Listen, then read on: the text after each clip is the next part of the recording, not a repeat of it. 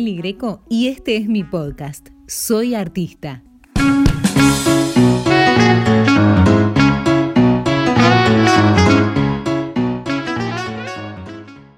Capítulo 2 de Soy artista. Y comienzo con tres interrogantes.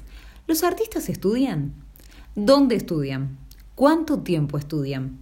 Son preguntas que generan dudas en el común de la gente, porque rara vez se conoce la cantidad de horas que dedica un artista a lo largo de su vida en formación académica.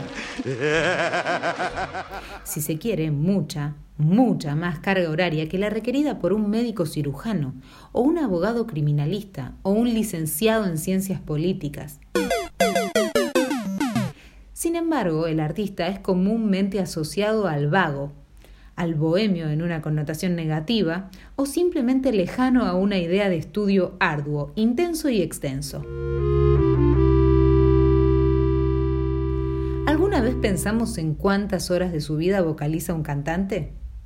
¿Cuántas mañanas esculpe su cuerpo en clases de técnica un bailarín?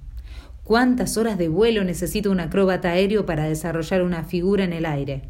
¿Cuántos bocetos desecha un pintor antes de adquirir una técnica?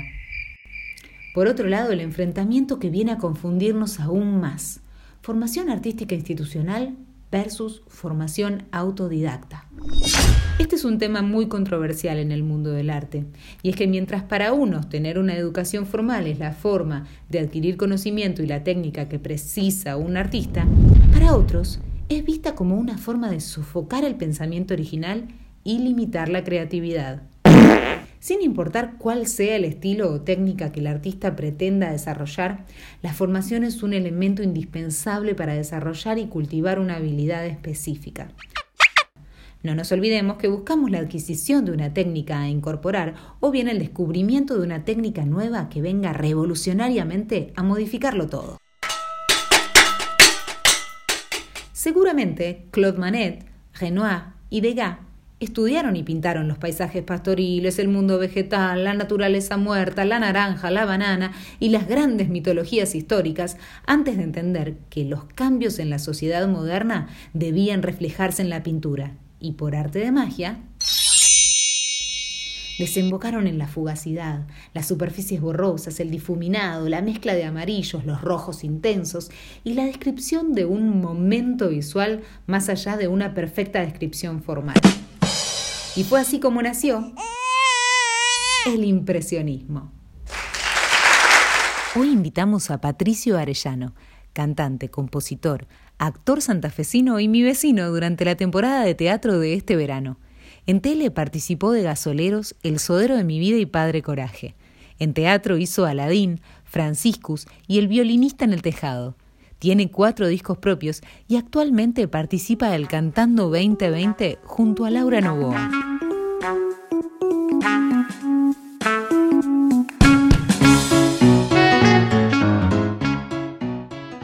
Hola Pato, bienvenido al podcast. Soy artista, ¿cómo estás? Hola Meli, te escucho.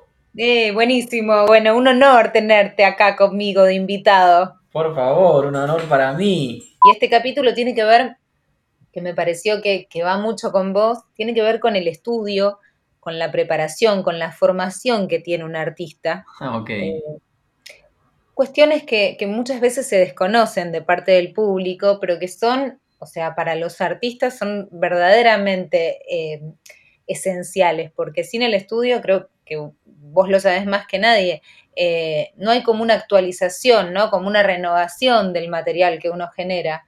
Y bueno, me parece muy interesante charlarlo con vos y que me digas que, cuáles son tus, tus percepciones ¿no? con respecto a la formación que tiene que tener un artista. En primer lugar, me parece, eh, adhiero a, lo que acabas de decir, la formación, la educación, eh, la, forma en la que vos te instruyas, la forma en la que vos cultives tu artista, tu ser humano, todo eso va a repercutir en, en el arte que vas a ofrecer, en el resultado final.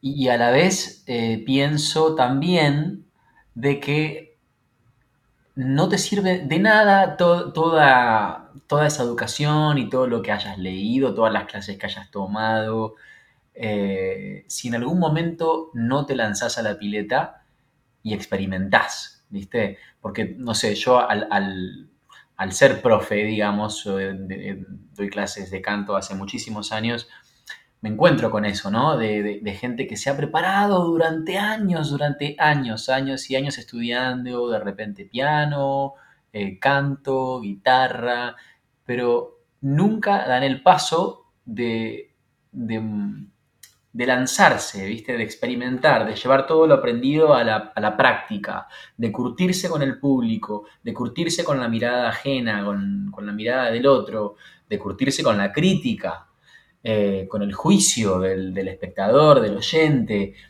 Eso te diría que... Es otra escuela más. Es otra escuela más, porque básicamente es como volver a primer grado. No importa que ya te, ya te hayas graduado en cuanto a lo que hayas aprendido y a la educación que hayas tenido.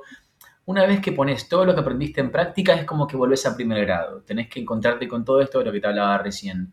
La mirada del otro, que es es nada, lo fundamental para un artista. Hagas lo que hagas, seas cantante, seas bailarín, bailarina, actor. Y a vos como, como digamos, cuando vos hiciste todo tu tránsito como alumno, digamos, en algún momento te lanzaste, como decís, a la cancha, que me parece que es tal cual lo que sucede cuando, cuando comprueba uno en primera persona que los pingos se ven en la cancha, y eso es cierto. ¿Y qué te sucedió a vos en ese tránsito? Hmm. Lo que me pasó a mí es bastante particular porque yo soy uno de esos casos de, los jóvenes talentos, entre comillas, que empezaron a trabajar desde muy chiquitos, porque yo empecé a trabajar a los nueve años. Eh, yo a los nueve ya estaba haciendo publicidad y a los doce años ya estaba haciendo temporada de teatro en Mar del Plata, con un obrón que fue Romeo y Julieta, que era protagonizado por Gustavo Bermúdez, que era el galán del momento, por las telenovelas. Eh, y fue como una experiencia muy choqueante para mí, muy impactó de mi vida, viste, muy, muy fuertemente, porque era todo lo que yo había soñado, pero una cosa es soñar una cosa y otra cosa es vivirla, experimentarla, tener que verte ahí en el escenario trabajando todas las noches con 12 años, o sea, funciones de martes a domingo, dos funciones por día, con 12 añitos. Fue una, una experiencia de la que aprendí mucho, pero también me hizo dar cuenta de todo lo que me falta, ¿viste? Me hizo dar cuenta de todo lo que me faltaba aprender. Eh, yo era un, bebé y empecé a trabajar, como te decía, antes de haberme preparado realmente. Entonces ahí, después de esa experiencia en teatro, empecé a, estudiar teatro, a estudiar guitarra, a estudiar piano. Eh, después me instalé en Buenos Aires, porque yo soy de Santa Fe Capital, y empecé a estudiar eh, canto. y ahí empecé a prepararme realmente con, con todo eso, ¿no? Con todo lo que yo quería hacer y con el artista que, siento que todavía estoy en proceso, ¿viste? Porque el aprendizaje nunca termina. Porque en, realidad ese punto que uno, digamos, de, de, satisfacción que en el capítulo un poco lo estamos como comparando con una carrera de grado, con un licenciado en ciencias políticas que estudia una determinada cantidad de tiempo y se recibe y tiene su título colgado en la pared. Y el artista, siento yo, que nunca llega a un título colgado, porque está constantemente en transformación y en búsqueda. No sé vos cómo lo sentís. hay una frase que me encanta de Ringo Bonavena que es, la experiencia es un peine que te dan cuando te quedas pelado. Realmente es como que es así, uno nunca termina de aprender y la verdad es que la experiencia en definitiva llega a un punto en el que o sea, siempre, siempre vas a seguir aprendiendo dependiendo de, la etapa en la que estés en la vida. Y mm, hay una frase que dice Nacha Guevara que también siempre me parece, me parece muy interesante, es que el, artista que vos seas y el arte que vos eh, ofrezcas depende mucho de la, persona que vos seas, de, de, lo que consumas vos, de los libros que hayas leído, de las relaciones que tengas, de, de lo que comas, ¿entendés? Todo repercute en tu, en tu artista. Por lo, por lo, tanto, para ser un buen artista, tenés que tener una vida muy rica, muy rica en experiencias, muy rica en vivencias, en, vínculos interesantes, en vínculos que te dejen algo, eh, rica en, diversidad de, artes y de artistas en que te inspiren. Eh, todo eso junto. Por eso pienso de que son muy pocos los casos, viste, de los, de los actores o actrices que, tienen 10, 11 años, que, que son realmente que, descollan, ¿viste? Son muy poquitos, como no sé, me viene ahora a la cabeza el nenito de sexto sentido, ¿viste? Porque no les pasó todavía, no les atravesó mucho la vida para poder reflejarla en tu arte, ¿no? que mm, yo siento que voy siendo, entre comillas, ¿no? Mejor actor a medida que me voy poniendo más maduro, que me voy poniendo más grande, porque tengo más vivencia, tengo, ¿viste? Tengo más oficio también, eh, pero tengo también más, más curtido el corazón con las, con las emociones, eh, porque he vivido más emociones, más tristezas, más alegrías.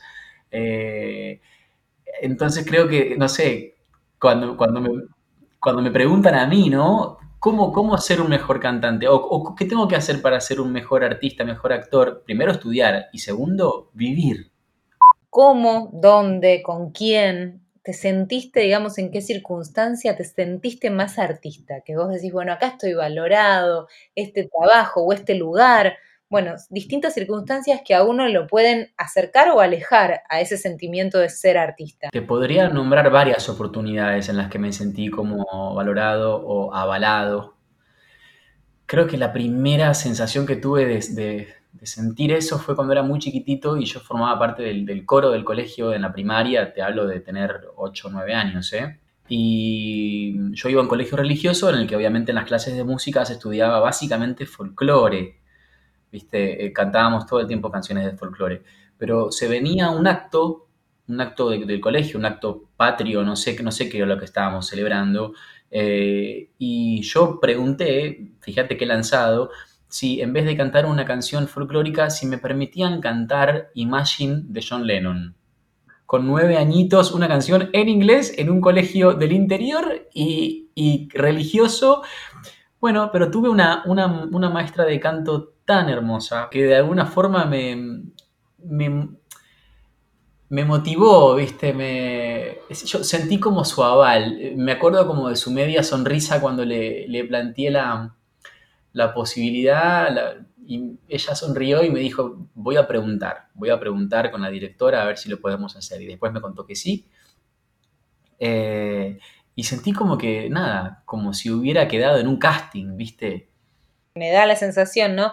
Que son esos estados de plenitud, lo que a uno lo, puede acercar, ¿no? Que tampoco lo tenemos confirmado, pero que te puede acercar a sentirte un artista cuando te sentís pleno, o al menos es lo que me sucede a mí. Sí, después, nada, tengo el recuerdo de haber cantado esa canción, toda la canción con la cabeza mirando al suelo, porque me daba mucha vergüenza ver tantas personas, los padres, los, mis compañeros, viste, en, la sala de actos, eh, mirándome mucho pudor, mucho pudor, pero justamente, fíjate qué importante esto, eh, es muy importante para la formación del artista curtirse con, la, con, el pudor y la vergüenza.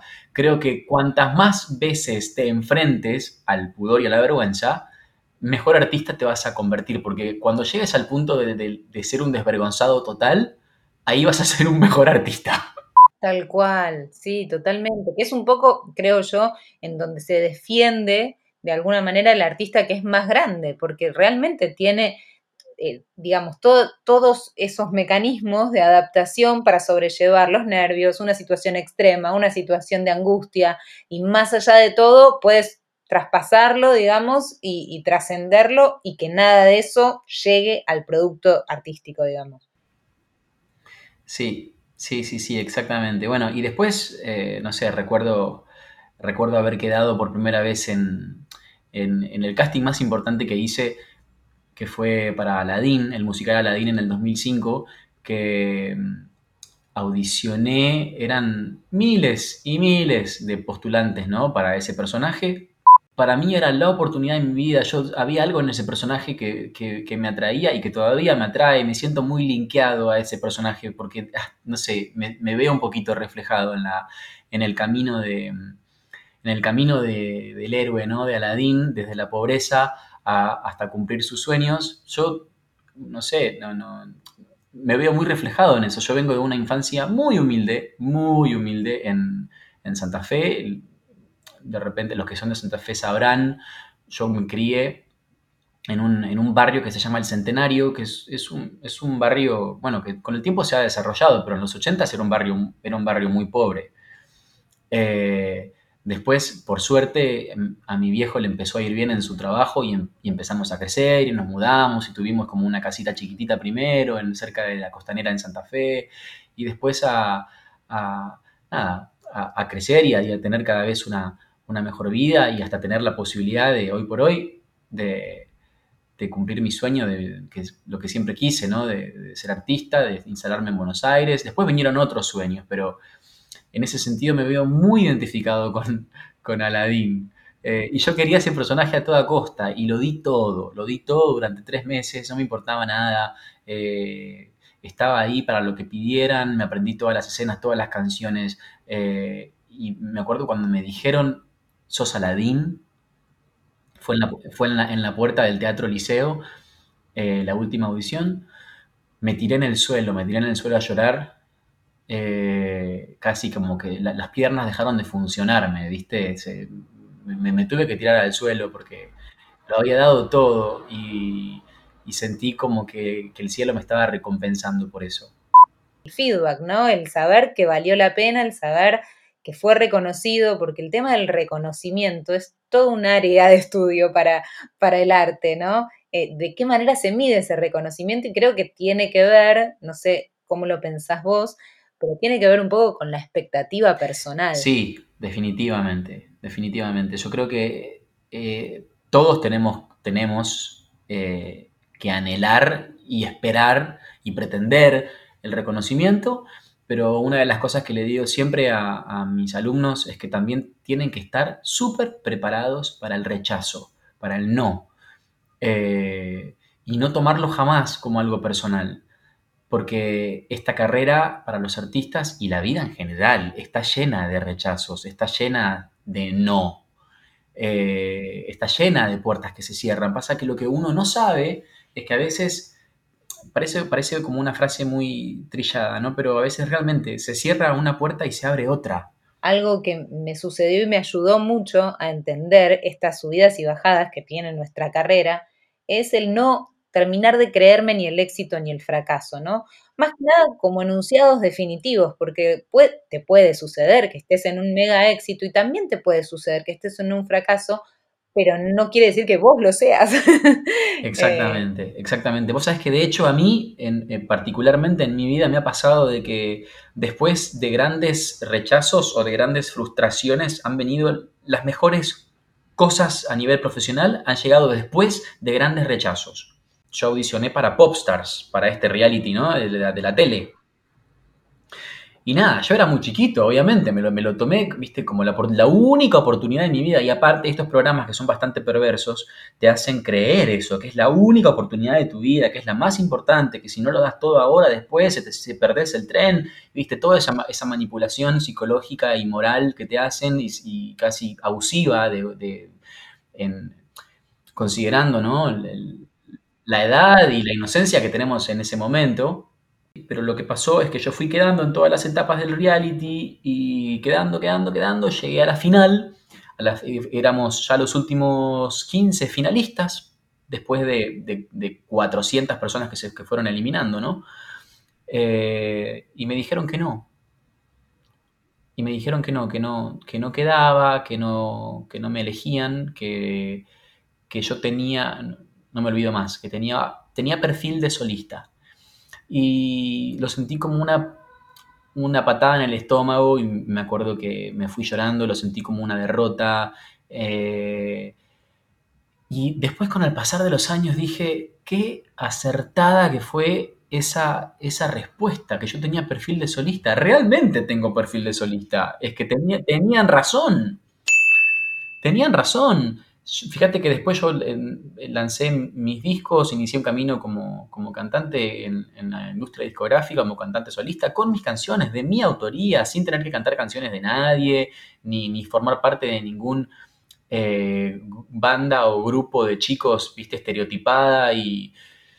Gracias a Dios que me dijeron que no, gracias a Dios. Qué fabulosa la lectura también, ¿no? Porque algo que, que pudiste por suerte, ¿no? Despegar y no quedarte anclado a eso que en ese momento seguro lo, leíste como, como, un dolor, como una frustración o como, bueno, un fracaso propio, digamos, por no lograr quedar. Y que inmediatamente vos puedas hacer ese switch y hagas una lectura nueva a, hey, tenían razón, menos mal, encaminé mi carrera por el lado que era. Claro, pero, pero hoy, hoy me doy cuenta de eso y, ahora que soy grande, también cada vez que, se me viene un no, te juro que hasta lo recibo con alegría porque digo, mm, algo bueno se está gestando entonces, porque porque realmente cada, vez que se cierra una puerta es porque aparece algo más, porque estoy, yo estoy convencido de eso, es porque el destino eh, tiene algo mejor para vos. Creo que eso también te permite de alguna manera conservar esto que hablabas antes, ¿no? De la ingenuidad eh, o de la frescura que puede llegar a tener el estudiante, ¿no? Que constantemente está eh, como con hambre de incorporar conocimientos nuevos. Y creo que esto también es lo mismo, pero con la vida. ¿no? Estar abierto a que, bueno, a que viene otra cosa y la recibo porque viene para mí o porque viene para hacerme crecer. Aún un no. Exactamente, sí. Te diría que hasta son los momentos más enriquecedores, ¿viste? El no, porque es lo que te fortalece. O, te fortalece o te derriba.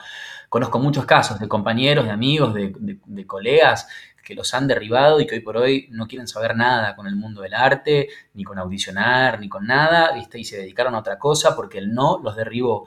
Y, y es porque esta carrera, en gran medida, no es para los más talentosos, es para los más fuertes, es para los que resisten, para los que se aguantan el no, para los que saben reinventarse, para los que se caen y se levantan. Eh, esta carrera no es para cualquiera, definitivamente es una invitación también para, para interpelarse, ¿no? A, uno mismo, desde, desde lo personal y traspasado al arte. Exactamente, exactamente. Ahora, ahora es al revés. Cada vez que veo una pared, ¿viste? voy derecho, como, un, como una tromba a derribarla, ¿viste? Donde veo, donde veo un prejuicio que se asoma, eh, voy derecho a eso, ¿viste? Eh, no sé, de, hecho mi videoclip eh, Nuevo Sol en el que estoy besándome con otro chico, eh, que se lanzó en el 2016, parece que fue hace poco, fue hace poco en realidad, el 2016, pero el mundo ha cambiado mucho en cuatro años. En el 2016, si bien todavía aún las cosas están muy complicadas en el mundo y hay muchísimo prejuicio y muchísima discriminación, en el 2016 más aún, y fíjate que no había ni un, ni un artista, cantante latinoamericano, ni uno, ¿eh? Eh, que se haya animado a, hacer un videoclip, entre comillas, eh, me, molesta decirlo, pero para definirlo de alguna forma, homosexual. Para describirlo y saber de qué hablamos, porque tampoco, es, a ver, no, no, es nada malo que tenga un nombre y un apellido la situación, sí la distinción, tal vez es lo que a uno le pesa cuando siente que en realidad todo es amor y que no debería haber ningún tipo de distinción, ¿no? Sí, y fíjate que no sé, Ricky Martin ya había salido del closet en ese momento, pero él no lo, no lo había hecho todavía, no lo hizo, creo, hasta donde sé. Eh, están, están todos su derecho, ¿eh? ¿eh? La lectura de decir, y lo hago yo, y que digan lo que digan, me parece, bueno, de mucha valentía y también, eh, como, como hablábamos antes, de mucha transgresión en el recontra buen sentido de la palabra transgresión. Sí, sí, y todo esto iba a, a lo que te estaba contando antes, de hoy por hoy, cuando veo una pared voy derecho a derribarla. ¿Viste? Donde veo una, dureza en la sociedad, instantáneamente me pongo a escribir una canción sobre eso o algo que, yo siempre me tengo como, como premisa, me, tomé como algo muy personal, no ser solamente un artista que entretiene, sino también poder dejar un mensaje. Gracias, Pato. Gracias, Mary, un placer charlar con vos. Gracias por escuchar mi podcast. Soy artista. Soy Meli Greco y te espero en el próximo capítulo.